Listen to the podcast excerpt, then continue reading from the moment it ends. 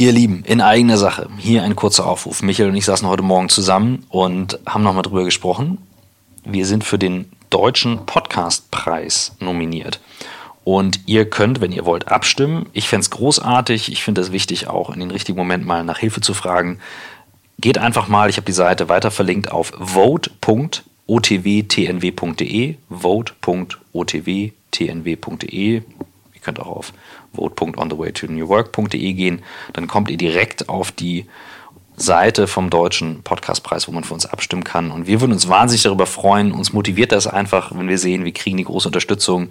Wir machen das hier immer zwischendurch mit sehr, sehr viel Leidenschaft. Und insofern äh, wäre das toll, wenn ihr uns eure Stimme gebt. Bis zum 29.02. geht das.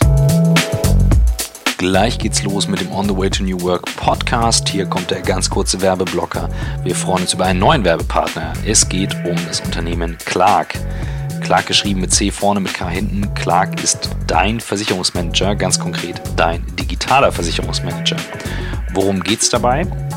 Clark hat eine App aufgebaut, mit der ihr eure Versicherung managen könnt. Das heißt, per App könnt ihr euch einen Überblick schaffen über die eigenen Versicherungen. Clark bewertet jeden Vertrag und man erhält Tipps, wie Verträge verbessert werden können, wo gespart werden kann und so weiter. Und damit kann man ganz klar sehen, dass sich eben nicht nur bei New Work einiges tut, sondern auch in der verstaubten Versicherungsbranche. Denn bei über 500 Anbietern am Markt super viel Kleingedruckten, ganz viel Papier, sind zwei Drittel aller Deutschen extrem unzufrieden mit der Versicherungsexperience und das ändert Clark. Und deswegen ist das Frankfurter Startup auch nicht ganz umsonst. Eines der wachstumsstärksten Digitalunternehmen in Deutschland. Clark ist eben mit der App so wahnsinnig erfolgreich geworden und ihr könnt eben diesen Algorithmus, der dahinter steckt, nutzen, um sämtliche Tarife im deutschen Markt zu durchsuchen, das beste Preis-Leistungs-Verhältnis zu bekommen und dann in der App angezeigt bekommen.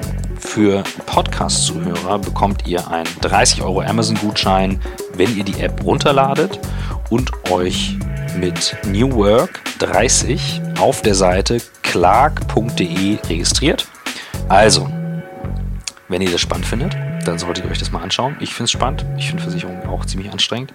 Und insofern klingt das nach einer großen Erleichterung. Und ähm, genau, ladet euch die App runter und probiert es aus. Und jetzt viel Spaß mit On the Way to New Work.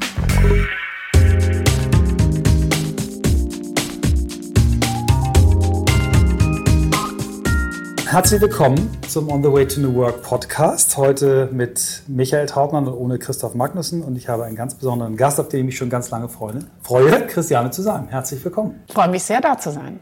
Christiane, wir haben uns äh, vor einiger Zeit das erste Mal seit vielen Jahren wieder getroffen und irgendwie gemerkt, dass äh, in der Zwischenzeit viel passiert ist. In deinem Leben ist viel passiert, in meinem Leben ist viel passiert. Und ähm, ich hatte relativ spontan die Idee, hey, du, du musst eigentlich in meinen Podcast und habe mich fast ein bisschen geschämt, dass ich erst jetzt auf die Idee gekommen bin, aber besser spät als nie und ich bin ganz dankbar und froh, dass du da bist. Also ich glaube, alles hat immer seinen richtigen Zeitpunkt. Super. Ähm, du hast ja ein, zwei Folgen schon mal angehört, bist ein bisschen vorbereitet. Du, du kennst die erste Frage, bei der einige dann immer zusammenzucken. Äh, ich stelle sie dir auch. Die erste Frage ist immer bei uns, ähm, wie bist du die Person geworden, die du heute bist? Ja, das ist in der Tat eine sehr gute Frage, auf die man sich nur bedingt äh, vorbereiten kann, ähm, ohne nicht sehr, sehr lange drüber nachzudenken. Bei mir ist es zumindest so. Ich muss dir sagen, Michael, ich weiß gar nicht so genau, wer ich heute bin. Ähm, das ist ja auch immer ein Prozess eigentlich, eine Reise, äh, auf der man sich befindet, äh, wer man denn ist und wer man sein will und alle Identitätsfragen. Ähm, ich kann dir nur beantworten, äh, wie ich mich jetzt hier heute gerade fühle. Ähm, und dazu möchte ich dir sagen, dass man ja dann immer nachdenkt, äh, welcher rote Faden äh, läuft denn eigentlich im eigenen Leben entlang und eigenen Leben ab. Wir können ja bekanntermaßen immer nur im Rückblick die Punkte verknüpfen. Äh, die Connecting so, the Dots geht nur genau, nach hinten. Das geht stimmt, nur ja. nach hinten, genau. Ähm, und ich habe interessanterweise bei mir äh, gar nicht so einen roten Faden jemals entdecken können. Ich, äh, wenn ich ein Bild von meinem Leben zeichnen wollen würde, dann ist es eher ein Baum als ein roter Faden. Ähm, ein Baum, der mit viel, der zwar seinen Stamm hat und seine Wurzeln, aber der sehr viele Verästelungen in alle Richtungen hat, äh, äh, gebrochene Äste, blühende Knospen, äh, viele Irrwege, Umwege, ähm, zurück, nach vorne. Ähm, und ähm, ja, ich muss feststellen, heute ja, liebe ich diesen Baum. Das war nicht immer so. Ich habe immer versucht, auch äh, nach, nach Richtung zu suchen. Das ganze Leben ist ja auch in gewisser Hinsicht eine Selbstsuche. Ähm, aber auch etwas, was mit Selbstakzeptanz zu tun hat. Ja? Also ich bin jetzt, viele Jahre später, äh, nachdem wir uns ja auch, in denen wir uns ja auch kennengelernt haben, an einem Punkt, wo ich ähm, viel ähm, daran arbeite, und auch darüber nachdenke, ähm, mich selber so zu akzeptieren, wie ich bin, mit den ganzen Ästen in alle verschiedene Richtungen, die ja auch oft Spannungsfelder sind, innere Spannungsfelder. Mhm. Zum Beispiel wusste ich ja nie, ob ich eher in die geisteswissenschaftliche Richtung mhm. gehen soll, in die kreative, in die schöpferische. Ich habe eine unglaubliche äh, Leidenschaft für Wörter, für geschriebene Sprache, ist mein Schönstes. Mhm. Ähm, aber dann auch ist etwas in mir, was ähm, gerne Zahlen hat. Gerne äh, messbare Daten, Zahlen, ähm, äh, Wachstum, was eben mhm. messbar mhm. ist. Ja? Mhm. Und diese beiden Welten, äh, diese zwei Seelen, die in meiner Brust zum Beispiel gewohnt haben, ja, wenn, dir, mhm. wenn du das wieder wie einen Baum vorstellst, mhm. ja, die habe ich ja viele Jahre auch versucht zusammenzubringen äh, und zu irgendeiner Richtung voranzutreiben. Mhm.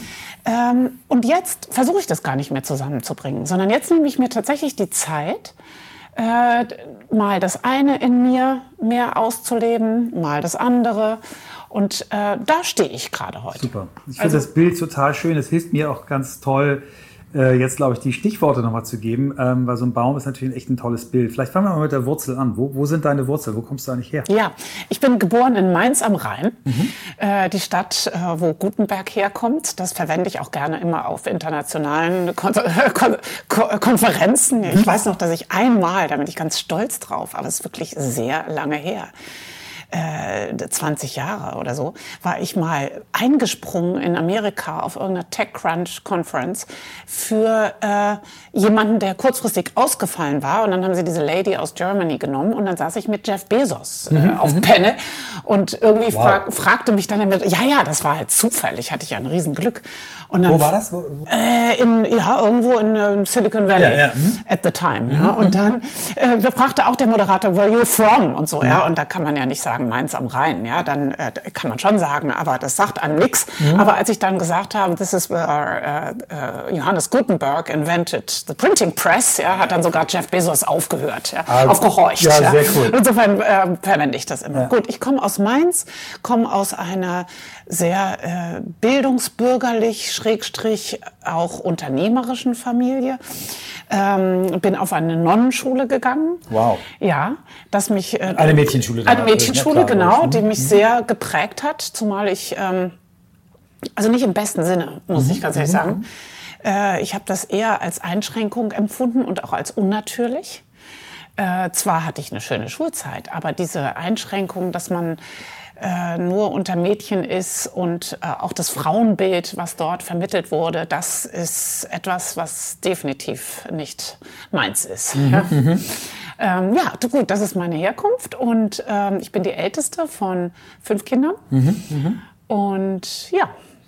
Und dann bist du in die Welt aufgebrochen. Du hast, äh, was hast du studiert?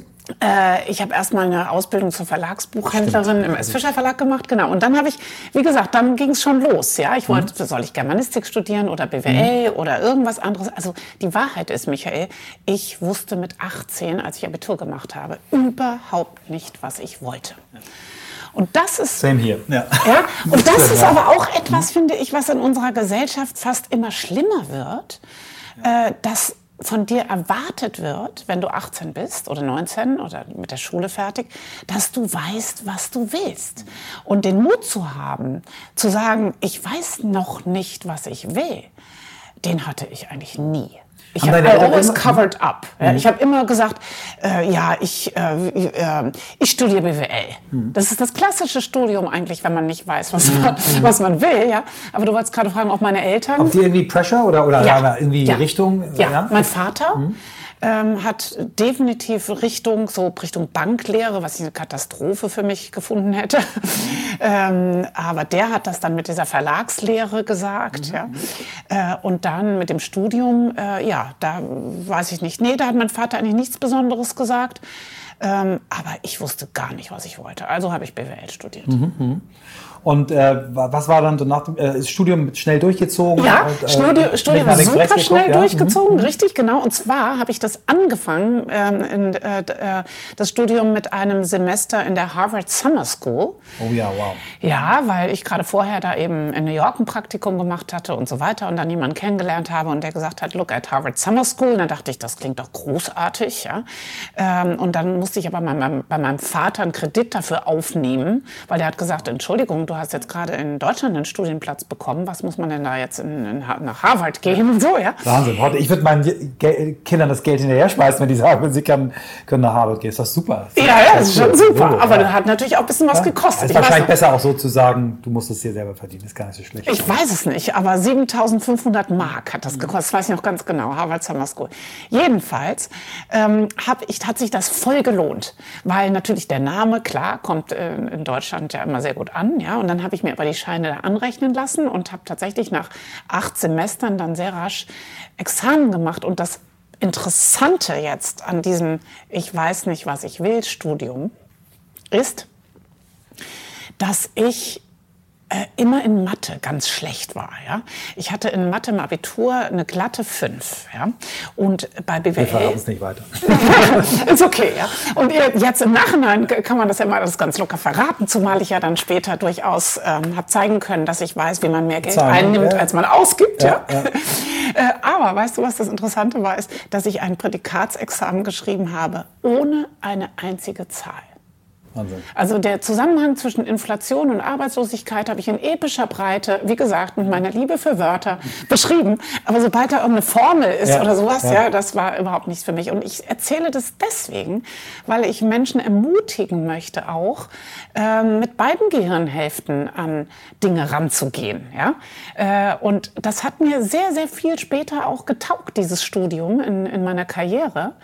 Äh, als es nämlich vor allen Dingen darum ging, Menschen zusammenzubringen, Menschen zu führen, Organisationen zu leiten. Und da kann man eben nicht nur mit Zahlen arbeiten, sondern dann muss man auch ein bisschen was von den Menschen verstehen. Und insofern ähm, freue ich mich, sagen zu können, dass das BWL-Studium sehr reich ist, auch an anderen Dingen als an Buchhaltung und Bilanzen. Ja, ich bin, bin voll bei dir, ich habe das ja auch studiert, mache mach auch immer meine Witze drüber und, und äh, bin auch kritisch, wenn, wenn äh, junge Menschen zu schnell sagen, sie wollen das machen, weil es auch so wahnsinnig viele tolle Alternativen heute gibt, die gab es genau. ja früher gar nicht. Stimmt, stimmt. Ähm, ja. Aber mhm. ich habe es auch, ich bin total da drin aufgegangen. Ich habe so viele, ich habe mir die Sachen rausgepickt, die mir gefallen haben. Also das waren bei mir Unternehmensführung, Organisation und Marketing als Schwerpunkte. Dann habe ich irgendwie im Nebenfach Wirtschaftssoziologie gemacht und, und das sind genau die Themen, die mich heute immer noch interessieren. Also ich bin, bin ja, ne? wirklich, ne? ja, ich habe, äh, ich fand es gut. Heute würde ich was anderes studieren, weil es einfach so viel Auswahl gibt.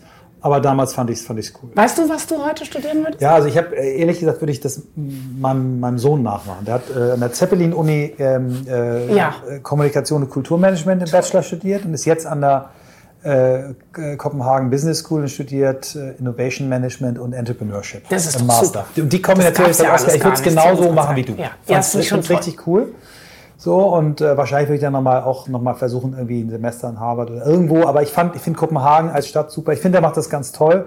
Und mein anderer Sohn macht es auch ganz toll. Der steht irgendwie in Palma. Und ich finde, es gibt so tolle Sachen und die Kinder sollten, sollen irgendwie in sich reinhorchen. Eltern können ein bisschen moderieren und so. Aber nicht, weil ein anderer das macht oder weil ein Mann das machen sollte. In meiner Generation und deiner, finde ich, mhm. waren so viele, ja, Mann macht eine Banklehre. Genau. Mann, ne? Also genau. meine Eltern haben sehr subtil mich in so eine Richtung gedrängt, äh, Mediziner zu werden. Ach ja? Weil sie immer äh, besonders viel über ihre Freunde gesprochen haben, die Ärzte waren. Eigentlich 80 bis 90 Prozent der Gespräche gingen um diese, diese zwei Familien, wo die Männer Ärzte waren. So, und ich habe dann irgendwann gesagt, ja, ich will auch Arzt werden. Und dann war ich bei der Bundeswehr und äh, als Sanitäter und habe im Krankenhauspraktikum gemerkt, ich kann gar kein Blut sehen. Das ist dann schnell anders geworden, aber ich habe gesagt, ich kann doch kein Arzt werden, wenn ich hier, wenn irgendwo einer aus dem Knie einen Schlauch zieht in der, in der Sportchirurgie. Und so bist du aus der Nummer wieder rausgekommen, ja? ja? Ich selber habe gesagt, ich mach's nicht. Ich, ich, äh, ich, ich hatte zwei Jahre mich verpflichtet, weil mein Abi so schlecht war und mit Medizinertest. Mhm. Ich habe gesagt, ich mach's nicht. Aber da sieht man mal wieder, wie sehr das Elternhaus einen dann eben doch prägt, ja.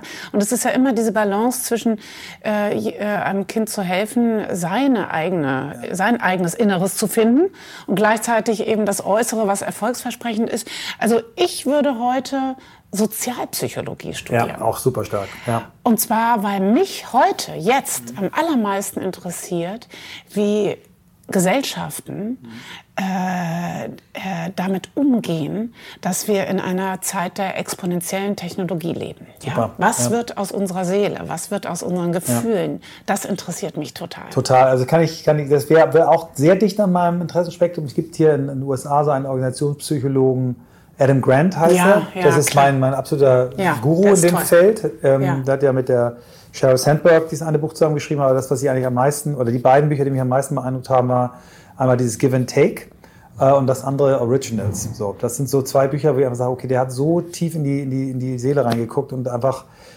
die Erkenntnisse so gut mit dem Thema Wirtschaft zusammengebracht. Deswegen kann ich gut, kann ich gut nachvollziehen. Schon, ne? ja. ja. Kommen wir zurück zu deinem Baum. Was passierte nach dem Studium? Wie schnell, äh, deine ja. erste äh, Station, wo ich dich wahrgenommen habe, wo sich ja ganz Deutschland wahrgenommen hat damals, war MTV, aber das war ja nicht dein erster Job, ne? Sondern Nein, ich hatte vorher äh, vier wunderbare Jahre oder fünf sogar bei Bertelsmann mhm. in den verschiedensten Stationen, UFA und äh, Fernsehproduktion und dann äh, auch Musik. Musikverlag, das Business. Das war eine tolle Zeit, hat viel Spaß gemacht. Und dann äh, tatsächlich rief eines Tages ein Headhunter an. Ich weiß noch ganz genau, äh, äh da gab es ja auch gerade erst so Handys, die noch ein bisschen größer waren. Du erinnerst dich doch auch, das Nokia-Handy und so. Ja, ja. Mein Gott, unvorstellbar. Aber egal. Und dann hat er gesagt, ja, können Sie sich denn vorstellen, einen Fernsehsender zu leiten? Und habe ich gesagt, ja, aber ich habe überhaupt gar kein 30, Interesse ne? dran. 30, ja, genau, 30, richtig. Und dann sage ich, ja, äh, klar kann ich mir das vorstellen. Also ich war immer äh, ausgestattet mit dem Selbstbewusstsein, dass ich das kann, ja, dass ich das auch genauso kann wie ein Mann. Ja. Und das habe ich meinem Vater zu verdanken. Mein Vater hat immer gesagt, du kannst auch das, was ein Mann kann. Ja, das, das ist, glaube ich, auch heutzutage immer noch sehr wichtig, dass mhm. wir das unseren Mädchen und Töchtern ja. mitgeben. Ähm, nicht, dass man da in Selbstzweifel verfallen würde. Aber weißt du was? Ich habe es abgelehnt. Ich habe gesagt, nö, ich habe jetzt hier mir gerade ein gemütliches Leben eingerichtet. Ich habe meinen Musikverlag. Ich war war gerade nach München gezogen, ich äh, mache mach jetzt keinen Fernsehsender, das ist ja viel Arbeit und so. Na gut, und dann war aber dieser Headhunter sehr schlau und hat gesagt, na ja, wenn Sie einen Musikverlag haben, dann kann es ja nie schaden, mal die Leute von MTV kennenzulernen. Ja? So, und dann bin ich da also hingefahren, hatte ja nichts äh, zu verlieren und wollte ja den Job nicht wirklich und das ist natürlich immer the most powerful ja. genau, Voraussetzung. Also ich will es kurz machen, ich bin, war fasziniert von Folgendem wie bei MTV in London, so in der Zentrale, ja. Ähm, also erstmal alle duzen sich natürlich. Ich war so geprägt im Studium von McKinsey und BCG und Praktikum und äh, äh, Anzug und Kostümchen, äh, Kostümchen mhm. und Perlenkette und so, ja. Und war also sehr stolz auf mein Prädikatsexamen BWL und so. Und da, äh, das zählte das natürlich alles überhaupt nicht, ja, sondern da wird Musikgeschmack. Äh, viele Leute groovten auch barfuß auf den Gängen rum und im Büro meines Chefs roch's also auch nach Cannabispflanzen, die er in der Ecke irgendwo züchtete und so, ja. Und es war für mich natürlich auch so, eine, so, ein, so, so, eine, so, eine, so ein Durchbruch, mhm. irgendwie äh, in, in mich mal etwas lockerer zu machen. Ja, ja. Gut, also äh, ich war dann so fasziniert von diesen Welten, denn dahinter, hinter diesem coolen Gegroove und so, steckt natürlich ein knallhartes amerikanisches Management. Ja? Und diese beiden Welten, das hat mich dann also fasziniert und wie man weiß, habe ich es ja dann auch gemacht. Und da mag ich dir folgende Geschichte erzählen dass mich das sicherlich am meisten geprägt hat. Ähm, bei MTV, dass ich mich da eben hingestellt habe in meinem Hosenanzug von Boss äh, und meiner Perlenkette und so. Und ähm, während einer äh, Mitarbeiterversammlung und ich hatte ja gar keine Ahnung von gar nichts, also auch nicht von Chef sein, Leute führen, null Ahnung, null Erfahrung. Ja. Stell mich also dahin. Also du hattest quasi äh, bei deinem letzten Bertelsmann-Job warst du eher ein ähm, Assistentin ja, hast du jetzt kein, unter, kein Team gehabt? Kein Team gehabt, nichts, ja genau. Wie, das war lustig, ich habe mal, ein, ich hab mal das amerikanische Wort dafür gehört. Das hat mir ein, ein äh, Facebook, wirklich Senior Manager bei Facebook erzählt, der war großer Manager bei Microsoft, wechselte zu, mit Eckbüro, hat er mir so genau erzählt, und ja. 300 Leuten, und wechselte zu Facebook und sagte, und dann war ich auf einmal wieder Single Contributor. Das fand ich ein so geiles Wort. Hat heute auch wieder 2000 Leute, aber du warst also Single Contributor. Single Contributor genau. und verstand nichts von Führung. Genau. Und die sagten dann auch, das ist der einzige Nachteil an dir. Ja. Aber mein Gott, wie mutig eigentlich, äh, mich einzustellen. Ne? Wie mutig. Ähm, gut, also jedenfalls. Aber was, äh, hat, was hat den Schalter umgelegt, auf einmal, ich mach das? War, war das diese Lockerheit, dieses, ähm, dieses äh, Unkonventionelle oder? Nee, nee. das, nee, das war eher das Wissen darum, dass ich nichts zu verlieren hatte. Das war das. Das komplett unbeschriebene Blatt, ja. Äh, und dass ich einfach nichts zu verlieren hatte. Das, das ja. war's. Ja. Weil, weil ich habe vor einem keine Angst. Wir haben ja alle irgendwo Angst und die Ängste sind ja anders verteilt bei jedem. Aber ich hatte vor einem nie Angst, interessanterweise, ähm, zu scheitern. Mhm. Beruflich zu scheitern. Mhm. Äh, da, da sympathisiere ich auch sehr mit der amerikanischen Arbeitskultur, weil da gehört das ja zum Lebenslauf. Ja. Ne?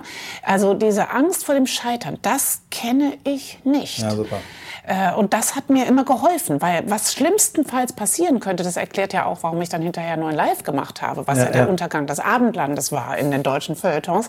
Für mich nicht, weil ich dachte immer, na ja, wenn ich auf meinem Sterbebett irgendwann mal sage, ich habe mal ein paar Jahre lang versucht, mhm. MTV zu machen und habe auch mal ein paar Jahre lang versucht, neun Live zu machen. Und wenn das dann jetzt krachend gescheitert wäre, und das sage ich nicht, weil es nicht gescheitert ist, sondern weil es mir immer schon nicht wirklich wichtig war. Ja. Und darin steckt eine Kraft Große in dieser Kraft, Distanz. Ja. ja. so. Äh, egal. Also äh, trotzdem habe ich genug andere Ängste. Aber das jetzt nicht. Also das, dann dachte ich, okay, dann kann ich es ja machen. Ja. Ich hatte irgendwie ja carte blanche. Äh, das hat ja auch mal Hillary Clinton in ihrem Buch geschrieben, äh, dass sie geschrieben hat, sie hatte immer carte blanche, weil es ihr eh auch niemand zutraut. Ja, Wahnsinn. Und das war ja zu, der, zu dem Zeitpunkt nicht nur super, wäre auch als Mann super jung gewesen, mit 30 so, so eine prominente Marke äh, zu übernehmen aber als Frau ja nochmal doppelt, weil da gab es ja Frauen in Führungspositionen noch nicht so, wie es ja heute nicht so schon und schon gar nicht im Fernsehen. Ich nee, war die genau. erste Frau, von der man sich in Deutschland getraut hat, sie an die Spitze eines kleinen Fernsehsenders zu setzen. Und damals brauchte es definitiv den Mut eines amerikanischen Großkonzerns, äh, sowas zu machen. Super. Ja? Gut, also das habe ich dann gemacht. Mhm. Und was ich dir erzählen möchte ist, das war nämlich sehr lustig. Hm, stand ich da und dann habe ich mich schon gewundert, warum die ja nicht gemacht haben, was ich wollte.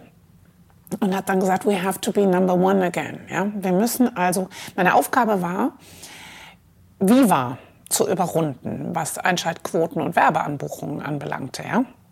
Viva hatte zu dem Zeitpunkt dreimal so viele Zuschauer wie MTV. Viva war super, super erfolgreich, weil viel näher am deutschen Zuschauer. Auf Deutsch, ne? deutsche VJs und so. MTV war zu distanziert, zu cool geworden. Und dann habe ich also gesagt, wir müssen wieder Nummer eins werden, strategisch. Ne, so. Tritt zur Seite werde ich nie vergessen. Ein vollkommen gestonter, gepierster, von oben bis unten tätowierter Musikprogrammierer, Eintracht Frankfurt-Fan, der sagt zu mir tatsächlich, ja, vor allem, hey Alte, mach du dich mal locker. Du fährst jetzt mal rechts ran, Christiane, äh, und machst dich mal ganz locker zum Frankfurter Hessisch. Ja? Oh. Wir müssen hier gar nichts. Wir sind MTV und wir müssen hier nicht die Nummer eins werden. Ja? Äh, wir müssen hier gar nichts. Wir sind cool und wir müssen auch nicht darüber reden, dass wir cool sind. Wir sind es einfach. Krass. Und mach du dich jetzt mal locker. Wie, wie viele Leute wart ihr da damals? 80. 80, vor 80 Leuten macht der dir so eine Ansage. Ja. Und wie, wie, wie ist dir das Herz in die Hose gerutscht oder hast du gedacht, was war, wie hat sich das angefühlt? Ja, gute Frage. Ich war baff natürlich, ja. Und habe gedacht, okay, hier kann ich ganz viel lernen. Das habe ich gedacht, ja. Sehr geil. Und du kannst mal ganz, ganz schnell nach Hause gehen mit deinem Prädikatsexamen und deiner Strategien und deiner Organisations äh, Theorie und allem, was ich da gelernt hatte in Harvard und mhm. in München und so weiter. Ja, ich wusste, hier kann ich ganz viel lernen. Ja, und meine Assistentin, die hat dann gesagt, Christiane, wir müssen jetzt erstmal einkaufen gehen, Kleidung, Klamotte, also Berufskleidung. Ja, kannst du als Berufskleidung absetzen. Ja, super. Mal in Hamburg äh, shoppen und so. Also, was ich sagen will, äh, NTV war eine sehr steile mhm. Lernkurve mhm. und ich bin den Mitarbeitern unheimlich dankbar. Mhm was, was ich von denen alles lernen konnte. Wie, wie lange hast du da gebraucht, um, um da das Gefühl für dieses Team zu kriegen? Ähm ja, äh, ich würde sagen anderthalb Jahre. Wow, ja, das ist eine Zeit, ja. Und dann hat auch das Headquarter gesagt in London, we think you need a coach. Und dann habe ich gesagt, was, ich? Ich brauche doch keinen Coach. Ja? ja. Äh, ich bin doch smart und, und alles Mögliche. Ja? Also das war großartig. Also fand mhm. ich mich wieder mit einer Frau, die mich coachte. Und da, von der habe ich so viel gelernt, ja. Ja, wie man Menschen gewinnt, ja. ähm, ein, ein, Ziel zu erreichen, ja, und äh, eben bekanntermaßen ja eben nicht dadurch, indem man sagt, Ansagen macht, ne, und sagt, das möchte ich so haben, ja. Die, die Öffentlichkeit, die du da ja doch relativ schnell bekommen hast, hat die äh, dich überrascht oder war das irgendwie was, was du erwartet hast? Wie war, wie war das? Also die, die, die, öffentliche Wahrnehmung. Ja, ja, klar. Das war für mich schon ähm, äh, nicht gut, äh, weil auch da wieder keine Erfahrung und dann äh, war ich ja da gerade auch frisch verheiratet mit einem Prinzen, dann war ich Prinzessin zu Salm und dann ging es natürlich los. Ne? Ähm, also das waren alles harte Schritte zu lernen. Mhm. Ähm, ich habe dann es relativ schnell umdeuten können. Also relativ schnell heißt aber auch ein Jahr. Ne? Also wir reden nicht von ein paar Wochen und dann, ah, I got it, ja. Sondern äh, dieses ganze, diese ganze Kritik und dieses Nicht-Zutrauen. Und ich weiß noch, dann stand irgendwo in einer äh, sehr renommierten Wochenzeitung, äh, Christiane zusammen stellt das neue Programm von MTV vor und hat eine, hatte eine Kanickelsstarre im Blick und rote Flecken am Hals und so. Und genau so war es ja auch. Aber wie ja? fies. Genau so war es ja auch. Ja. ja, ja. Also da wurde mit, da, da hab ich, wurde mir nichts geschenkt. Ja. ja. Aber dann, Michael, habe ich irgendwann verstanden, dass ich dieses, diese ganzen äh, Wahrnehmungsschablonen, die ich da angeboten habe, Prinzessin, Frau, blond, äh, groß, groß, gut aussehend. Danke. War aber vollständig das sagst sein. du jetzt, danke. Ähm, äh, keine Ahnung von Musik äh, keine Erfahrung äh, im Management oder irgendwie sowas, ja, dass ich die eher gut nutzen konnte als Schutzschilder. Mhm. Also du musst dir das vorstellen, wie so eine Ritterfigur, habe ich dann die sogar dann angeboten. Ja, und habe dann gesagt, schauen Sie, ja, ich äh, bin äh, hier Frau und groß und blond und alles und so weiter. Und daran haben sich dann eigentlich, hat sich auch eine ganze Presse abgearbeitet. Und dann konnte ich versteckt... Also bist du selbst, selbstironisch dann so, oder, oder wie ja. muss ich das vorstellen? Ja, ja, genau. Selbstironisch, ja, aber auch natürlich für mich, um für mhm. mich ein Mittel damit zu finden, genau, mich zu ja, schützen super. und damit umzugehen, ja. Natürlich habe ich gelitten, äh, als ich wieder in die Pfanne gehauen wurde mhm. und so weiter, ja. Natürlich hatte ich schlaflose Nächte, ja. Aber ich habe dann gedacht, okay, dann nutze doch diesen Malus sozusagen mm, von diesen Zuschreibungen und äh, schütze dich damit. Und dann konnte ich im Innersten äh, sehr gut dann ich selber sein. Ja, also so. Wie lange warst du insgesamt bei MTV? Drei Jahre. Drei Jahre. Und bist dann von da direkt und dann war das ja auch sehr erfolgreich, das ja, wollen wir dann genau, schon mal festhalten. Sehr schön, ja, danke, genau. ich jetzt nicht fragen, aber es ist gut, dass du sagst. Das war sehr erfolgreich, so, sehr erfolgreich sogar. Wir hatten dann Viva überrundet und so. Äh, und ich hatte, das Tollste für mich war aber, dass ich morgens so gern aufgestanden bin und auf mich auf mein Team gefreut habe. Ja? Super. Ja. Äh, und das ist eigentlich der Maßstab für alles, was ich im Nachhinein dann angelegt habe. Stehst du morgens gern auf und freust dich auf, die, die Menschen, mit ja. denen du arbeitest. Das geht ja. mir auch, äh, ist mir ehrlich gesagt auch in meinem gesamten, in meiner gesamten Berufslaufbahn auch ich würde sagen, so 98 Prozent sogar, dass ich mich wirklich auf die Leute gefreut habe. Das ist echt, und das ist das schönste Geschenk, sehe ich genau. Das ist das ja. schönste Geschenk. Ja. Und das ist das, was dich mental gesund erhält und damit auch körperlich gesund erhält. Ja, ja genau. Und dann kam der Anruf, möchten Sie die Geschäftsführung von TM3 übernehmen? Mhm. Und da habe ich mhm. gesagt, also entschuldigen Sie bitte mal, man verlässt doch nicht MTV für TM3. TM3, sag nochmal, was das damals war. Das, war, das hat ja die Position auch ein paar Mal geändert. Immer ne? mal was anderes, genau. Das war, äh, das hatte, glaube ich, sechsmal äh, mhm. die Position verändert. Äh, damals war es ein ähm, Frauensender, der die Champions League ausstrahlte. Oh ja, krass. Was für eine tolle Kombination. Genau, weil Murdoch äh, gerade Gesellschafter war. Frauensender, der die Champions League ausstrahlt. Okay, ja. Genau. Ja, so. Und dann äh, haben die aber wieder angerufen und haben gesagt, okay, wären Sie denn bereit, die Geschäftsführung von TM3 zu übernehmen und bekommen Anteile an dem Fernsehsender? Okay, clever. Und da hatte meine unternehmerische Seite dann äh, gesagt, oh, das ist aber interessant. Ich habe dann noch gefragt, äh, gibt es denn irgendeine Ausrichtung? Also was wollen Sie denn aus diesem Sender machen? Und dann haben die gesagt, ach, das ist uns egal. Hauptsache, Sie machen ihn erstmals profitabel. Ach, die haben wirklich gesagt, du, äh, Ja, you own the game. Du sagst, Wir own the ja, game. geil. Ja. Und das war für mich genau die richtige Okay, Ansage. krass, das ist ja. natürlich genial. Ja. Ja, ja. Und das war wirklich eine Spielwiese. Ich muss noch sagen, MTV war auch toll. Das waren so Zeiten, da gab es Geld für Programm. Was war das für eine tolle ja Zeit? so irres, ich meine, ich weiß gar nicht, was MTV heute noch macht. Die machen heute noch so, so ein paar, paar, Sch- aber es war ja nicht so wie früher, wo so, ihr habt ja richtig Ich ganztägig Programm gehabt. Ne? Also, Das war toll. Wir haben Christian Ulmen entdeckt, Ja, ja, ja, und diese Show mit Christoph Schlingensief, ja, Ja, aus der äh, wow. Berliner U-Bahn, U3000 und so, ja. Super Für all die- kreative Sachen, ja. Für all diese Sachen gab's Geld, ja, MTV Pogo und und äh, wir haben so coole Sachen gemacht. Benjamin von Stuckrad-Barre habe hab ich einfach ein Mikrofon in die Hand gedrückt und habe gesagt, jetzt lies mal aus deinem Buch. Ja, es war egal, wie viel Quote das hatte und so. Also es war eine tolle Zeit, ja. Ja. Bei 9 Live äh, war es dann ja auch eben egal ja, und eine tolle Spielwiese. Das war so ein bisschen meine Skulptur, die ich da geshaped habe. Das hat natürlich auch niemand verstanden und da habe ich es natürlich dann so richtig abgekriegt ja, in der Presse. Habe ich auch drunter gelitten. Ja, habe natürlich immer so getan, als würde es mir nichts ausmachen. Aber die Wahrheit ist, natürlich hat es mir was ausgemacht. Und weißt du, was auch interessant war? Ich war dann plötzlich nirgendwo mehr eingeladen. Ja, die nicht cool erfolgreiche ne? Popprinzessin. weil es ja, nicht cool war. Ja, ja, weil es nicht nur nicht cool war, sondern weil es auch äh, den ersten an zwei Jahren nicht erfolgreich war. Ja? Äh, Also gescheitert in Deutschland äh, ist wirklich äh, ein hartes Brot, was Ja. man schlucken muss, wenn Ja. es öffentliche Aufmerksamkeit erfährt, wie das ja bei mir war. Ja? Äh, Und da, das war schon echt hart. Und das hat mir dann wiederum geholfen. Da stand ich dann vor einem Punkt in meinem Leben, das weiß ich noch genau, vor einem Jahr, also, nee, Entschuldigung, nach einem Jahr bei Non Live wo das viele, viele Millionen Verlust gemacht hat. Ja? Und ich würde mit, mit Sicherheit jetzt hier nicht sitzen, Michael, und mit dir diesen schönen Podcast machen können, wenn das damals in die Hose gegangen wäre. Denn dann äh, müsste ich erst mal sehr viel äh, Zeit meines Lebens darauf äh, verwenden, diesen Kredit wieder zurückzubezahlen, den ich damals aufgenommen hatte. Ja? Also ich hatte da wirklich Skin in the Game, wie der Amerikaner sagt. Aber das hatte mich auch gereizt. Ja? Nur nach einem Jahr haben mich Freunde angerufen und haben gesagt, Christiane, du musst diesen Sender verlassen. Du musst dich öffentlich hinstellen und sagen, das war alles ein Irrtum. Du hast mit MTV so viel Erfolg gehabt und du warst so gut unterwegs. Und äh, das darfst du nicht machen. Du musst da zurücktreten. Ich musste mich also entscheiden zwischen durchhalten äh, oder sagen, okay, Fehler, Irrtum und so. Ja?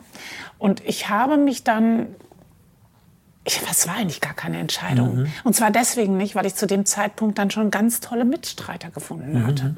Und für denen gegenüber habe ich mich auch verantwortlich gefühlt. Die haben immerhin sich mit mir in diese Nussschale gesetzt, in der wir gefühlt über den Atlantik gesegelt sind. Ja? Und die waren dann auch maßgeblich für den Erfolg äh, zuständig und die haben dann auch mehr verdient als ich. Äh, das habe ich denen auch ermöglicht, Ja. weil ich denen den Erfolg äh, zu verdanken hatte. Ja? Also das war für mich eine, eine Stellung, sozusagen eine berufliche, ja? also ein Stahlbad. Wir beschäftigen uns ja bei On the Way to New Work auch mit dem Thema Gesundheit, Burnout, Schlafen, Meditieren und so weiter. Ihr kennt das aus den Folgen von Michael und von mir. Wir teilen ja auch unsere Erfahrungen sehr häufig und freuen uns eben diese Woche deswegen ganz besonders über einen Werbepartner, der das auch mitträgt. Es geht um den Lanzerhof, ganz konkret um Forever Young, den Gesundheitspodcast des Lanzerhof. Der Lanzerhof verbindet modernste Medizin mit traditioneller Naturheilkunde wurde fünfmal in Folge als World Best Medical Spa ausgezeichnet. Kennt ihr vielleicht aus Hamburg, hier gibt es das Innsbruck, Tegernsee, London und demnächst auch auf Sylt.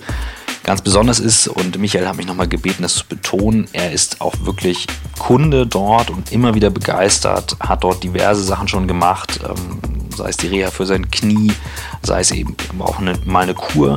Ähm, ich selber war auch schon da, habe es mir mal bei einer EU-Veranstaltung angeschaut, bin echt begeistert kann ich nur sagen. Und was den Gesundheitspodcast ausmacht, ist eben, dass der CMO Nils Behrens verschiedene Experten aus dem Bereich Medizin und Gesundheit fragt, was ein gesundes Leben ausmacht. Wie bleibe ich lange fit? Mittlerweile gibt es sechs Folgen, zum Beispiel, wie man mit kleinen Änderungen im täglichen Leben seinen Schlaf optimieren kann. Wäre für mich momentan mal ganz gut. Könnte ich ganz gut gebrauchen. Wie man effizient seinen Winterspeck los wird. Oh, da bin ich dran wie man, was man macht, wenn man sich im Skiurlaub verletzt. War ich noch nicht, aber finde ich trotzdem spannend, weil kann immer mal wieder passieren. Also das sind so Folgen, wo man merkt, okay, hier kriegt ihr ganz konkret zu diesen Fragestellungen Antworten. 15 bis 25 Minuten kann man eben auch mal in einer Kaffeepause zwischendurch hören. Und ähm, deswegen schaut einfach mal auf die Seite lanserhof.com. Da findet ihr alle Infos zum Lanserhof und Forever Young auf allen Podcast-Plattformen, also auch da, wo ihr gerade On the Way to New Work hört, einfach suchen und dann findet ihr dort den Gesundheitspodcast Forever Young und ähm, könnt ihn abonnieren. Und vielleicht lässt sich mit dem Wissen auch ein längeres Leben am Ende führen. Und deswegen jetzt auch viel Spaß mit On the Way to New Work.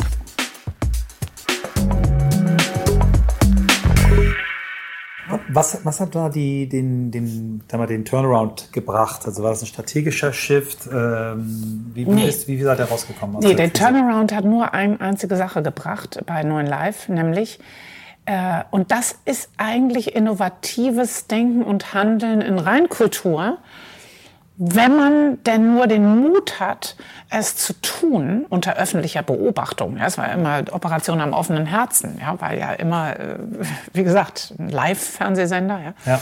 ja. Äh, äh, nein, wenn du den, den, den Mut hast, ständig etwas zu ändern. If it doesn't work, you change it. Ja. ja? Und darum, damit haben wir uns nicht lange aufgehalten. Wir Immer haben probiert. getestet, wir ja. haben probiert, wir haben ausprobiert, wir haben unsere Zuschauer befragt. Wir waren uns auch nicht zu schade zu sagen, hm, das müssen wir jetzt erstmal durchhalten und erstmal abwarten und so weiter, wenn es schon ganz offensichtlich war, dass es nicht funktioniert hat. Ja? Also eigentlich muss man schon sagen, diese Mentalität, was Neues auszuprobieren, neue Wege konsequent zu gehen. Ja, die hat und das hat uns dann irgendwann den Erfolg beschert. Und ich weiß eine Sache ganz genau, was beruflich eben auch immer bei mir unter die Hände gekommen ist, mit dass, dass es eher die Mentalität ist, als alles andere, alles Wissen, Know-how, Geld, you name it. Ja? ja? Es ist die Mentalität, wie mit der du dein an die Ding Dinge machst. herangehst ja. und dein Ding machst und dranbleibst und nicht aufgibst und deinem Bauch traust und einfach so lange da dran bleibst, bis es funktioniert. Und kannst du noch erinnern, was genau den, oder war das viele kleine Sachen, dass du das? Nee, das waren unsere Quizfragen. Okay. Ja. ja. Ich gebe dir ein kleines Beispiel. Mhm. Wir hatten dann immer mal nachmittags gingen die Anrufe total runter und dann haben wir, wir hatten da so leichte Rechenaufgaben, so Einkaufszettel äh, und so, ja, oder äh, Kochrezepte oder sowas musste man irgendwie machen. Ging aber total runter die Anrufe und wir haben uns alle gefragt, warum? Ähm, und einer aus dem Controlling, der eigentlich jetzt nicht, ähm, von dem man nicht hätte denken können, dass er ähm, Kreativität, hat, genau, ja, exakt, ja, ja. exakt, kreative Ideen hat, der hat dann gesagt, ja, guckt euch doch mal an, wer nachmittags bei uns äh, guckt, das sind vor allen Dingen Frauen. Und die wollen keine Matheaufgaben lösen. Die wollen eher was Kreativeres machen, was mit irgendwie malen oder stricken oder irgendwie sowas. Und dann haben wir, ja, frauenaffinere Rätsel gemacht, ja, und schon ging es wieder. Super. Also so, ja, so musst du es vorstellen. Es genau. war nicht diese eine Maßnahme, ja. sondern es war diese Mentalität das des Experimentierens, genau. Mhm. Wie lange hast du das gemacht? Insgesamt? Fünf Jahre. Fünf Jahre. Und dann verkauft oder was hat Richtig, ja, genau. genau. Ja. Dann verkauft an Pro7 Sat 1. Genau. Und dann ausgestiegen. Mhm. Ähm, und äh, ja, dann äh, kam eigentlich schon auch Jo, äh, das war dann. Äh, mal Pause gemacht. Hast du aktiv mal, wenn du sagst, aussteigen, auch mal ein paar Monate nichts gemacht oder, oder geht ja, das gar nicht? Total, hm? total. Nee, da habe ich ein paar Monate nichts gemacht. Und da muss ich dir aber sagen, Michael, im Rückblick, das war sicherlich die schwierigste Zeit dann mhm. für mich beruflich. Mhm. Ja? Weil vorher ging es immer nur bergauf. Mhm. Es war immer die Mission Impossible, die dann doch possible gemacht wurde. Bei MTV war es ja genauso. Mhm. Dann diese fünf Jahre neuen Live. Äh, es hat funktioniert. Ich hatte Geld. Ich hatte Freiheit. ich war ja keine 40, Mhm. ich war noch nicht mal 40, 37, 38. Ich hatte gerade mein erstes Kind bekommen. Also eigentlich von außen betrachtet. Alles super, gigantisch. Alles super, gigantisch. Aber ja. du hast dich bedeutungslos gefühlt oder was war das Problem? Ich bin in ein echtes Loch gefallen. Ja. Und warum? Ich bin in ein Loch gefallen, weil zweierlei, weil ich zu, zum, weil ich dann verstanden habe, dass mein ganzes bisheriges Leben, also vor allen Dingen natürlich das berufliche Leben, ja, von außen geleitet war. Es ist immer jemand von außen an mich herangekommen, der gesagt hat, das ist jetzt der nächste Job. das ist der nächste Challenge. dasselbe. Ich habe es nur später gemerkt, ja. Mhm. Ja, ist interessant, ne? Und ich glaube, dass wir aber auch eine Generation sind, ja. Also ich glaube, es ist vielleicht in jeder Generation so, aber in Pflichterfüllen, unsere. so. Ja, genau, genau. Und dass wir, wir alle früher oder später, ja, in so eine Phase kommen, wo wir wir wir haben unheimlich viel erreicht, ja. Und mein Mann hat damals zu mir gesagt: Entschuldige bitte mal, du hast Geld, du hast Freiheit, du bist gesund, äh, du bist jung, was willst du denn eigentlich? Ja? Und ich war so unerfüllt und so unglücklich, weil dann riefen Headhunter an und sagten, ja, wollen Sie die Geschäftsführung davon übernehmen oder wollen Sie, ich kann das ja sagen, Ja, also ich weiß noch, damals war, so, möchten Sie Europachefin von EMI werden. Die, also damals gab es die ja noch. Ja, ja. Und da habe ich gesagt, da hab ich, ja, ich habe eben nicht wow gesagt, sondern ich habe gesagt, also Europachefin, nö, aber ich könnte mir vorstellen, das zu kaufen. Und da, Oh ja. ja, weil ich hatte ja gerade einen gigantischen, äh, für mich gigantischen Verkauf dahingelegt, ja. Äh, Und dann hat der Headhunter gesagt, entschuldigen Sie bitte, ja. Also das darfst du nicht als Größenwahn Nein, nein, nein, verstehen, sondern ich war so verwöhnt, Mhm. selber zu gestalten auch alles, ja, dass, dass mich auch alles andere dann interessanterweise irgendwie gelangweilt hatte, ja. Das ist das eine. Und dann, ähm, also nichts war mehr interessant genug, was von außen an mich herangetragen wurde. Und dann innen hatte ich eigentlich gar keinen Purpose. ja. Ja?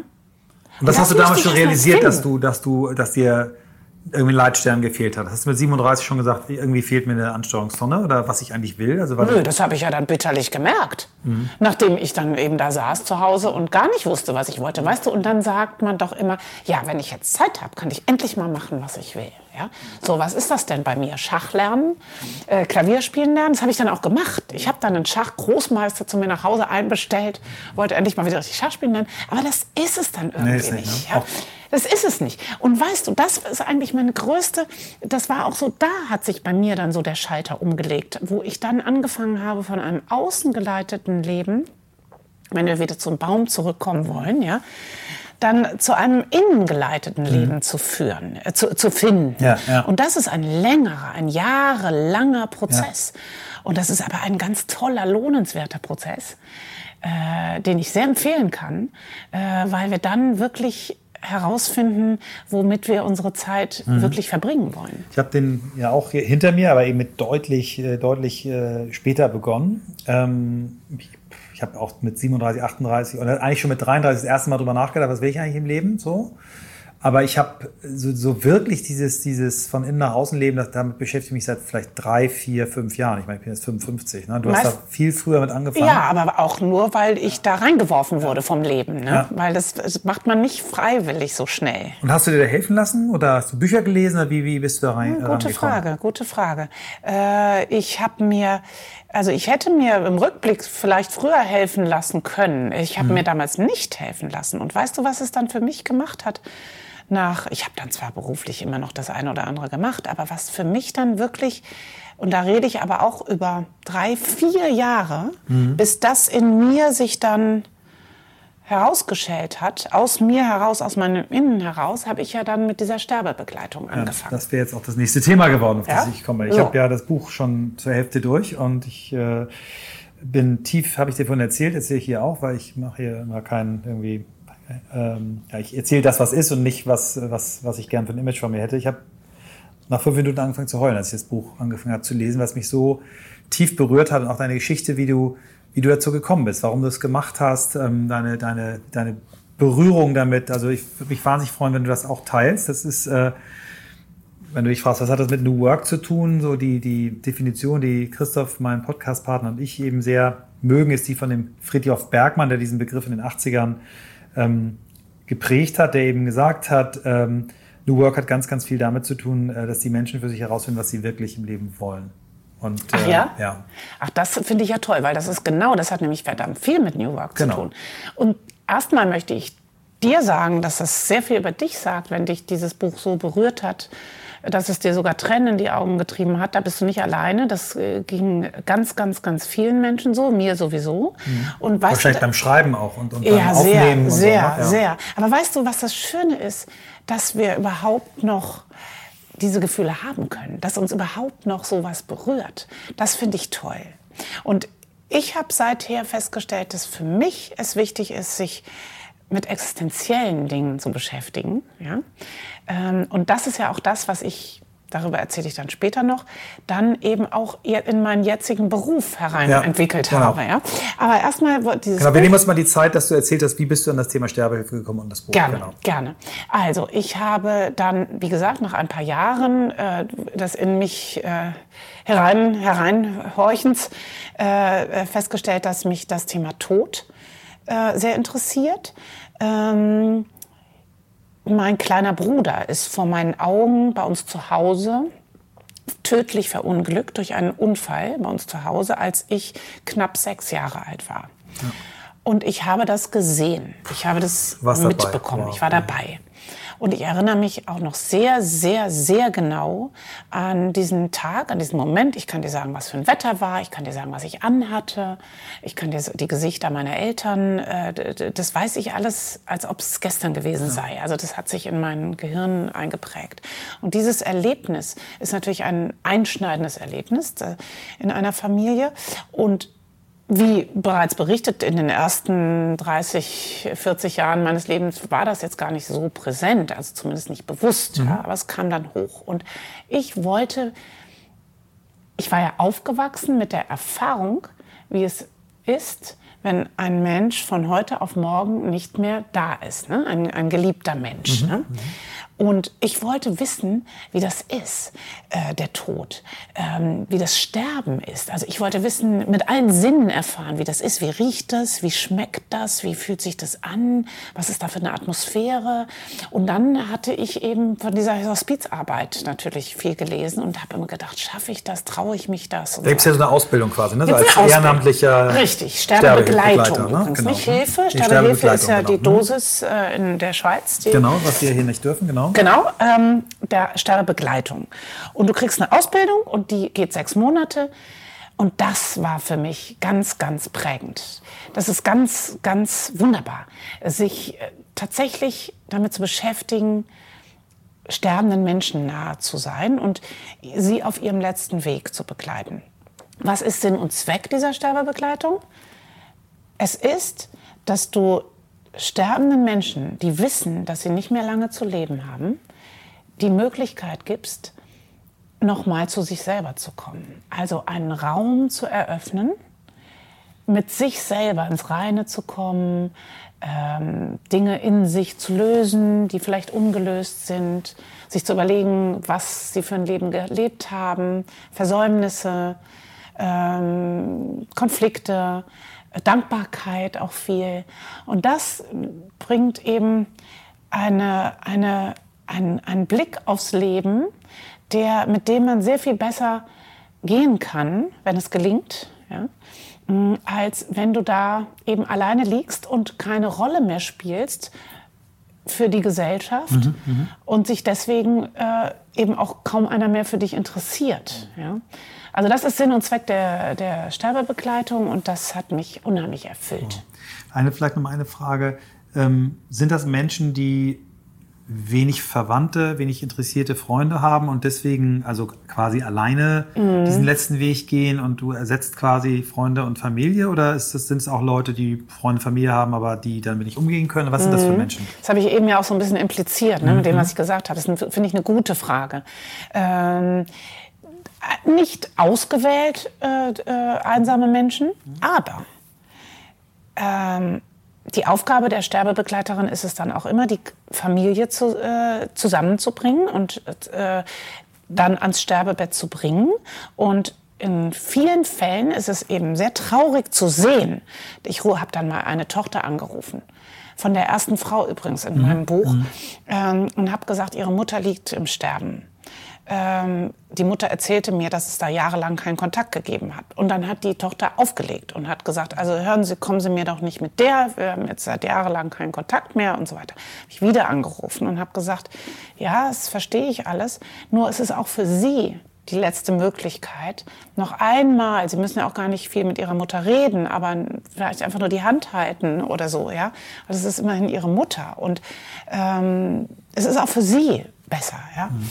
Äh, manchmal gelang es, die Menschen, äh, die Familien zusammenzubringen, manchmal nicht.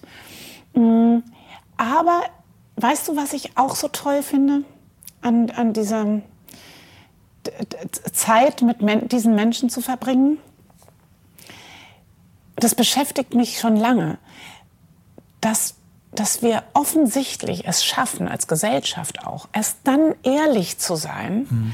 wenn wir unsere Maske abgenommen haben, ungeschminkt sind, ja. keine Rolle mehr spielen, weil wir nicht mehr können, ja, keinen äußeren Weg mehr gehen können, nur noch einen inneren.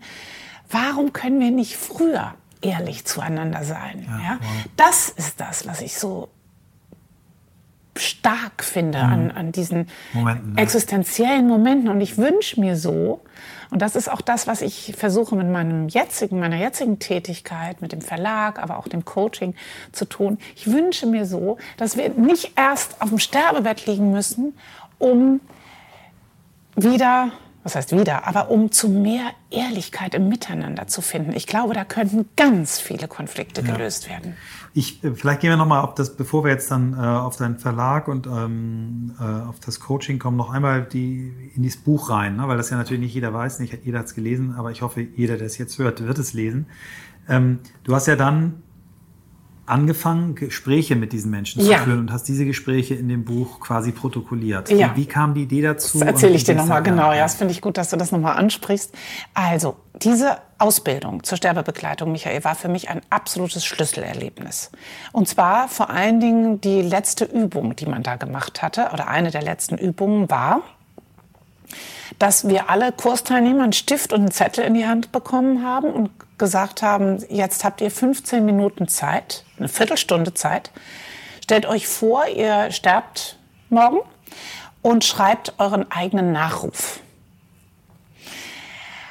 Und da habe ich, ja, das war so interessant, weil ich bin eine ausgewiesene Konjunktivhasserin. Ich auch in Meetings. Ich hasse das, wenn jemand sagt, ich, also ich hätte das jetzt aber so gemacht. Mhm. Dann sage ich immer, was heißt denn hätte? Mhm. Dann schlag doch vor, wir machen es so, ja. Mhm. Also immer dieses hätte, mhm. wäre, wenn und so. Just do it, ja. Mhm. Finde ich übrigens auch für mich den besten Slogan, den es je gab. Ja, ja finde ich wirklich. Just do it finde ich unglaublich mhm. powerful. So sitze ich da, denke, oh Gott, was schreibe ich denn jetzt? 15 Minuten, Viertelstunde. Wer will ich gewesen sein? Dann bin ich innerlich meinen Lebenslauf durchgegangen. Ja, als ob das chronologisch, mhm. äh, dachte ich, was war denn jetzt wirklich wichtig? War ich wirklich so eine gute Mutter?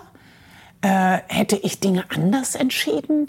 Äh, hätte ich, ähm, äh, hätte ich an, doch was anderes studieren sollen? Äh, aber ist doch eigentlich auch egal. Äh, was, also dieses, dieser aufgezwungene, durch die begrenzte Zeit, aufgezwungene Trichter ja. rauszudestillieren, wer du denn jetzt gewesen warst und auf den Punkt zu bringen, ja, äh, äh, was du, wer du gewesen sein willst, ist unglaublich ja. stark. Und das bringt dann raus, plötzlich sah ich mich schreiben, gerne hätte sie, also man sollte das dann mhm, mhm. so, als ob es verlesen als wird. Als wenn ne? anders ist die Schule. Jawohl, genau, ja, genau, so wie ja die Nachrufe mhm, eben genau. meistens sind. Ne?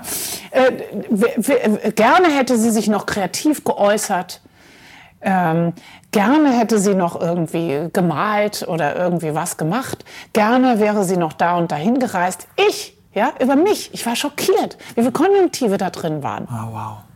Ja, und äh, genau, wow. Und das Schlimmste war dann, dass man das auch noch vorlesen musste äh, vor der ganzen Gruppe. Ich wäre fast in Erdboden versunken. Ich wäre lieber in den Erdboden versunken. Und das hat mich dann auf die Idee gebracht, Menschen, die wissen, dass sie sterben, ja, die tatsächlich sterben, zu fragen, ob sie mir denn ihren eigenen Nachruf diktieren möchten. Ja.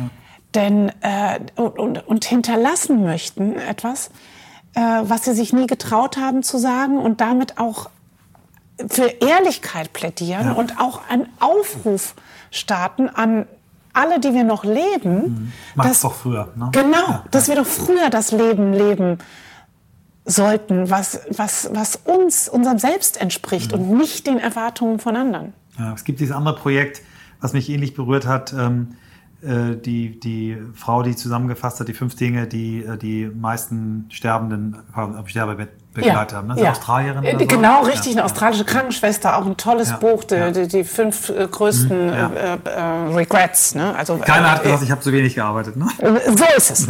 Und das ist ein gutes Stichwort, Michael. Ich finde das toll, dass du das mit New Work in Verbindung bringst. Ja.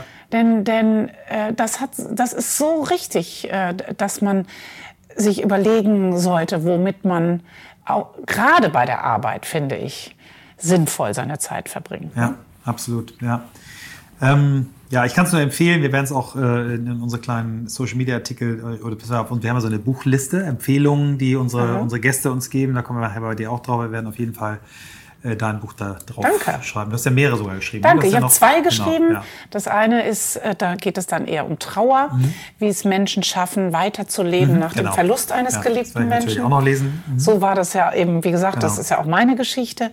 Aber ich hätte, ähm, ich, was ich so ähm, wunderbar und existenziell finde, dass diese beiden Bücher oder dieses Thema, sich mit dem Tod zu beschäftigen, ja, und das möchte ich wirklich explizit erwähnen, das hat alles mit dem Leben zu tun. Ja. Nichts mit, dem, Le- nichts mit dem Tod. Es hat alles mit dem Leben zu tun. Und dass wir den Tod als Grenze des Lebens nutzen sollten, ja, anstatt so viel Angst vor ihm zu haben, Ja. ja, nutzen sollten, unserem Leben Tiefe zu geben. Ja. Ich kann das nur äh, bestätigen. Ich habe äh, durch meine Eltern auch so ein bisschen vorgelebt bekommen. Die haben mich früher so zur Beerdigung nicht mitgenommen. Also das war so ein, ich will nicht sagen, Tabuthema. Mhm. Ja, Aber ich habe hab groß, ich habe, äh, als ich angefangen habe zu arbeiten, äh, habe ich promoviert mit 28 ein Unternehmensberater aus so einem klassischen Bam Bam Bam, schneller, Mhm. höher, weiter Weg. Und dann ist mein, mein Großvater gestorben und dann hat mein damaliger Partner, dann der Unternehmenspartner, gesagt, Michael, ja, klar, musst du selber entscheiden, aber äh, willst du da jetzt wirklich hin? So, also, und ich habe dann, ich bin nicht hingegangen. So. Und ich glaube, es war nicht nur, da bin ich auch ehrlich mit mir, es war nicht nur eine Pflichterfüllung, Job, sondern es war auch, ich hatte auch Muffe dahin zu Ja, gehen. So. Und, finde ich aber toll, dass du da so ehrlich sein ja, aber kannst. es, war so. Und ich habe Ja. mich auch geschämt. Ich habe dann gesagt, okay, ich gehe dann, ich bin dann an dem Tag in der Kirche gegangen zu der Zeit und so und habe mich dann in die Kirche gesetzt. Trotzdem, ich habe mich dafür auch geschämt, kann ich ehrlich sagen. Und ähm, habe dann irgendwann später bei einer, einer Beerdigung, die, die eigentlich viel existenzieller war, als das ein Großvater, der ja natürlich äh, vor dem Enkel geht in der Regel, ähm, ein, ein Vater, der eines, eines Freundes meines jüngsten Sohnes äh, total plötzlich gestorben ist, Kinder noch ganz klein und auf dieser Beerdigung war ich. Und ich habe diese Beerdigung als was total po Positives empfunden. So, und ich gehe gerne, das verstehen viele Leute, ich gehe sehr gerne auf Beerdigungen. Ich gehe auch sehr gerne auf die, ähm, was ja in einigen Regionen Leichenschmaus heißt, was ich ein schlimmes Wort finde, aber diese, diese Feiern dann danach, wo dann auch mal gelacht wird. Und warum gehst du gerne auf Weil ich das total schön finde, mich auf, auf einen Menschen einzulassen, auf das Leben, das dieser Mensch geführt hat, einzulassen, zu sehen, wie diese Familie und die Freunde äh, diesen Menschen gewürdigt haben ähm, oder ihn würdigen. Ich teile deine Einschätzung, die du im Buch gegeben hast, dass ganz viele Rede, Reden schlimm sind. Ne? Und dass man Ja. eigentlich diese Leute ihren, ihren Nachruf selber schreiben und das nur vorliest, was du ja so als Vorschlag hast. Aber es gibt ihnen dann auch ganz, äh, ganz schöne äh, Dinge. Ich habe ja ähm, äh, meinen meinen Vater gerade verloren im, im, im letzten Monat und äh, das hat, das war eine Veranstaltung, da hat eine Trauerrednerin das gemacht. Ich finde, die hat es gut gemacht. Die hat sehr lange mit meiner Mutter äh, Zeit verbracht, beziehungsweise meine Mutter hat sehr viel aufgeschrieben, die Lebensgefährtin meines Vaters äh, hat aufgeschrieben. Also meine Eltern haben sich nach 49 Jahren getrennt, was auch nicht einfach war, aber die beiden Frauen haben dann auch in diesem Moment, dass mein Vater quasi so aufs Le- Lebensende zuging, dann angefangen miteinander zu sprechen. Die haben vorher sich nicht, das war jetzt so fünf, sechs, sieben Jahre, sich nicht miteinander beschäftigt und haben ihm das ganz leicht gemacht, weil, weil ähm, ne, wenn die dann irgendwie, sie hat ihn gepflegt, die Freundin, Ja. meine Mutter ist aber gekommen, wenn die mal einkaufen gegangen ist, hat weiterhin so Steuererklärung und sowas gemacht. Ja. Und wo ich total stolz auf meine Mutter war. Und wirklich, äh, und dann habe ich, ähm, mein Bruder und ich haben dann, äh, mein Bruder gesagt, Michael, mach du mal, sag du mal ein paar Sachen. Und ich hatte dann eben so viel auch Mut gefasst durch dein Buch, da jetzt eben auch so Sachen zu sagen, wie es war. So. Und, ähm, und äh, ja, und ich habe auch die, die, die letzten Begegnungen mit meinem Vater, ähm, da war nicht mehr so wahnsinnig viel. Ne? Wir haben jetzt nicht irgendwie Sachen aufgearbeitet, aber ich habe zum Beispiel meinem Vater, die, ich, die Geschichte habe ich dann auch erzählt, ähm, ähm, in der äh, das war nicht Kirche, das war so quasi im Stattungsunternehmen, war keine kirchliche Trauerfeier. Mein prägendstes Erlebnis mit meinem Vater. Ne? Das war beim Segel, der war Kapitän, hat dann die wenige Zeit, wo er nicht auf dem Kriegsschiff war, gesegelt. Und ich bin irgendwann mal bei elf Windstärken mit ihm auf so einem großen alten Americas Kappa gesegelt und die ganze Crew hing kotzend unter Deck und mein Vater stand hinten am Steuer oder an der Pinne, mhm. hat mich nach vorne geschickt, angegurtet, Michael, du musst jetzt den Ausguck machen. Und ich habe mich in meinem Leben nie wieder so sicher gefühlt wie in dem Moment. Obwohl es ein Schiff, Baujahr 36, Holzschiff, nur noch eine Sturmfock ist. Ist das stark. Ja. Ist das Und das, stark. dieses Bild, und ich habe hab viel auch in, in so meiner Therapie rausgearbeitet, dass, dass mhm. vieles gefehlt hat. Aber dass ich so meinen unternehmerischen Mut, den ziehe ich aus dieser Lebenssituation. Und wenn es jetzt nur symbolisch ist, ne? aber ich habe so, mein Vater hat mich in dem, hat mich in dem Moment Empowered. Zum, zum Kapitän meines Lebens. Jawohl. So, ist das, das, toll, Michael? Was Schöneres kann man über einen Vater, glaube ich, nicht sagen. Und das ist ganz toll, dass deine Eltern auch noch vorher äh, miteinander ja, begonnen haben so. zu reden. Und weißt du, ähm, er konnte gut gehen und wir konnten ihn gut gehen lassen. Er hat das tapfer gemacht wie ein Kapitän, hat aufgehört zu essen, als er wusste, er wird sterben. Ja. Und dann knapp zwei Wochen später ja. ist er dann eingeschlafen, friedlich. Aber weißt du, das ist ein Danke, dass du das teilst. Das ist was ganz Wunderbares und es zeigt ja auch, wie, wo du stehst, ne? Das, äh, in deiner Entwicklung, ne? von der Beerdigung von deinem Großvater, zu der du nicht gegangen bist, bis heute, wie du ja. jetzt damit umgehst. Und weißt du, ähm, äh, äh, wir sollten, äh, wie gesagt, äh, das ist mein Plädoyer. Ähm, wir sollten viel öfter daran denken, was wirklich wichtig ist. Ja. Ähm, ich habe mich zu, zum Beispiel, ich habe durch das erste, bei dem ersten Buch unheimlich viele Zuschriften bekommen, also sehr, sehr, sehr viel Back, viel Feedback, ja. Und ich habe mich immer dann gefreut, vor allen Dingen, wenn Menschen mir geschrieben haben, dank dieses Buches habe ich jetzt einen Rechtsstreit eingestellt habe mich mit meinem Nachbarn wieder äh, verstanden.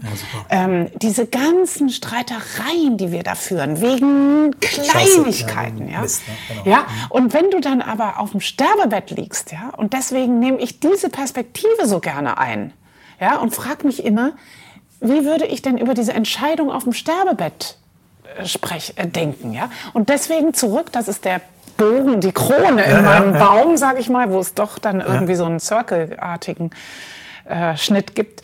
Ähm, ja, also mein Gott, äh, wenn, wenn, es, wenn ich jetzt gescheitert wäre beruflich, dann hätte ich halt irgendwas anderes gemacht. Hm. Ist das wirklich so wichtig? Ja. ja. Und das ist, äh, also das finde ich, brauchen wir heute auch mehr denn je in einer Welt, äh, die, in einer Zeit, die immer zerzauster wird. Ähm, wird es immer wichtiger herauszufiltern, was wirklich wichtig ist. Weil nur dann haben wir, glaube ich, die Kraft, äh, tatsächlich ja. die Welt zu verbessern auch. Das wäre ein perfektes Ende, aber wir, ich möchte gerne noch äh, auf dein, dein aktuelles Leben kommen, auf das Thema, dass du dann irgendwann äh, nochmal Unternehmerin wieder geworden bist, einen Verlag gekauft hast und das Thema Coaching. Erzähl doch ein bisschen, was du da, was dich dahin, also ich, ich kann natürlich jetzt wunderbar äh, nachvollziehen, ja. warum es dazu gekommen ist, aber wie, wie war es wirklich? Ja. ja. gerne. Und zwar ähm, habe ich vor äh, äh, drei Jahren, ähm, den äh, vier Jahren, den Nikolai Verlag gekauft. Mhm. Das ist der älteste deutsche Sachbuchverlag. 1713 äh, gegründet von dem Vater von Friedrich Nicolai. Ähm, der Verlag steht wie kein zweiter in Deutschland für das Zeitalter der Aufklärung. Äh, tolle Geschichte, eine ganz tolle Verlagsgeschichte. Ja, äh, da ist zum Beispiel auch dokumentiert, wie sich dieser Friedrich Nicolai, der ein sehr engagierter, aufgeklärter Wissenspolitiker war, sich mit Goethe trefflich gestritten hat. Äh, wow. Goethes mhm. poetisch-enthusiastischer Zugriff auf die Welt war dem Aufklärer Friedrich Nicolai hochgradig suspekt. Ja, die haben sich also unglaublich gestritten. Und ähm, das, was ich toll finde, ja, und zwar über das Argument gestritten, ja, äh, nicht äh, mit Waffen. Hm? Äh, und ähm, deswegen, wegen dieser tollen Geschichte, habe ich diesen Verlag gekauft. Ich glaube an das geschriebene Wort, äh, in welcher Form auch immer. Ich glaube, dass das Buch sogar wichtiger wird denn je in, dem, in einem Zeitalter, wo wir mit Informations- und Fake-Schnipseln äh, überschüttet werden täglich. Ähm, äh, wir wollen also das Thema der Aufklärung äh, äh, wieder beleben. Der Friedrich Nicolai hat gesagt, nichts bewundern, nichts befürchten. Ja? Und das finde ich ein sehr mhm, starkes mhm. Mantra sozusagen. Mhm, mhm, äh, wir haben uns äh, zum Ziel gesetzt, äh, mit dem Verlag die Themen selber auszuwählen. Also wir kaufen keine Lizenzen ein äh, von Büchern oder eingesandte Manuskripte, sondern wir wählen die Themen selber aus äh, und organisieren Diskurse rund um dieses Thema. Also Beispiel, wir kümmern uns um die zentralen Fragen unserer Zeit. Beispiel, äh, Mobilität, Zukunft der Mobilität, Zukunft der Gesundheit, Datenethik, äh, Terrorismus und das Internet. Mhm. Ja? Ähm, äh, diese ganzen Dinge. Ja? Zukunft der Arbeit? Zukunft der Arbeit, selbstverständlich. Haben wir sogar ein ganz, ganz tolles cool. äh, Essay, das schicke ich Super. dir mal zu. Ja, ein, cool. ganz tolles, ein ganz ja. tolles Buch von einem mhm. Philosophen. Mhm. Das mhm. heißt Nach der Arbeit. Wow. Ja? Das stimmt, das hätte ich dir eigentlich, entschuldige bitte mal. Das kommt also, auf die Liste. Dann haben wir schon den Buchtipp. Unbedingt, ja. Äh, der Philosoph hat zum Beispiel dieses äh, überraschende Essay geschrieben, Mark Kingwell heißt er, mhm. äh, dass ähm, er, er ja sagt, naja, was machen wir denn jetzt, wir Menschen, wenn die Roboter uns die ganze Sehr Arbeit schön. weggenommen ja, genau. haben? Ja? Ähm, stellt nämlich dann fest, dass wir uns eigentlich auch nur langweilen werden. Deswegen müssen wir unbedingt was tun. Also genau, genau. solltest du lesen. Nein, aber ähm, ja, das ist mir ein Anliegen, weil ich glaube, dass es sehr viele gute Gedanken gibt aus den unterschiedlichsten Perspektiven. Das ist mein Punkt. Auch die Zukunft der Bildung, ja, dass wir nicht nur den klassischen Erziehungswissenschaftler äh, zu Wort kommen lassen äh, mit Büchern oder Zeitungsinterviews, sondern zu derselben Frage, wie die Zukunft unserer Bildung aussehen sollte, auch einen Mediziner, einen Sozialpsychologen, einen Architekten, äh, völlig, jemand völlig Wesensfremden, zum Beispiel einen Theologen mhm. einladen, mhm. ja, mhm. so dass wenn wir da anrufen bei den Autoren, die sagen, Entschuldigung, haben Sie sich verwählt, mhm. ja, dann ist es genau richtig. Super. Ja? Das heißt, ihr sucht Leute aus und sagt, hast du nicht Lust mit uns zusammen? Ja, da ein Essay drüber zu ja, schreiben. Super, ja? ja? Zum Beispiel würde mich von dir interessieren, mhm. ja, mhm. wie du denn äh, irgendwie jetzt äh, die, die, das Wohnen der Zukunft. Mhm. Da würdest du auch sagen, du, ich bin doch eigentlich jetzt der New Work Spezialist, mhm. ja. Äh, aber wenn du mal ein zweites Mal nachdenkst, ist deine Perspektive mindestens so interessant ja. wie die von einem Architekten, mhm, mhm, weil du dich um die, für die Menschen interessierst, die da jeden ja. Morgen zur Arbeit gehen. Ja? Also du siehst, ich verstehe. Ja, wir müssen praktisch die, äh, die, die Perspektiven mhm. auffächern, äh, weil, warum das Ganze? The reason why. Ähm, ich glaube, dass wir damit einen Beitrag dazu leisten können, dass wir bessere Entscheidungen treffen. Mhm. Super. Wow. Informiertere, ja. Perspektivenreichere. Ja. als wenn wir immer nur von einem Blickwinkel gehen. Ja. So, und jetzt noch möchtest du wahrscheinlich Coaching? wissen, wie ich dann zum Coaching genau. gekommen genau. bin. Ähm, dasselbe, was wir in Büchern sozusagen machen, äh, äh, habe ich entdeckt für mich zu verbinden, äh, weil da komme ich ja mit vielen Menschen in Berührung und äh, ich verbinde es mit meinen Erfahrungen aus der Sterbebegleitung und dem, was mich eben äh, als Mensch äh, ausmacht. Und das ist eben vor allen Dingen äh, immer wieder herauszufinden, was wirklich wichtig ist im Leben. Also das mhm, ist so, mhm. bei mir gehört zum Stamm ja. meines Baumes diese Frage, diese wesentliche Frage. Äh, und durch dieses Coaching habe ich entdeckt, dass ich Menschen dabei helfen kann, ähm, genau das herauszufinden. Mhm. Und wow. die lasse ich auch ihren Nachruf schreiben. Und unter anderem. Und das ist also eine sehr, sehr erfüllende Arbeit, ähm, äh, die vor allen Dingen bei Menschen fruchtet, die so wie du und ich äh, schon eine Karriere hinter sich haben, schon was Tolles gemacht haben, aber die immer mehr darüber nachdenken, was eigentlich wirklich sinnvoll ist und wirklich zählt. Und das erfüllt mich sehr. Und manchmal frage ich eben meine äh, Klienten auch, ob sie nicht Lust hätten, ein Essay zu schreiben. Und das hat dann auch wieder was Reflektives. Also ist für mich ein innen, eine innengeleitete Arbeit. Mhm. Und deswegen erfüllt sie mich ganz besonders. Super. Ich danke dir. Wir machen jetzt Pause, Punkt, Schluss. Ich äh, bin total glücklich, dass wir das gemacht haben. Ich danke dir nochmal, das möchte ich auch einmal nochmal sagen. Du hast ja eine berufliche Station, die ja the most prestigious wahrscheinlich war, nämlich Vorstand bei Border. Hast du einfach ausgelassen. Das äh, ist, zeichnet dich auch aus, dass du hier nicht um schneller, höher und weiter und, und irgendwie Erfolge äh, dich hier äh, von dir gegeben hast, sondern dass du dein Leben wirklich mit uns geteilt hast und vor allem die Aspekte, die, die auf der Suche nach New Work, was wir ja gerade sind mit unserem Podcast On the Way to New Work, die da, glaube ich, für unsere Hörerinnen und Hörer besonders wertvoll waren. Vielen Dank. Danke auch, Michael. Danke fürs Zuhören.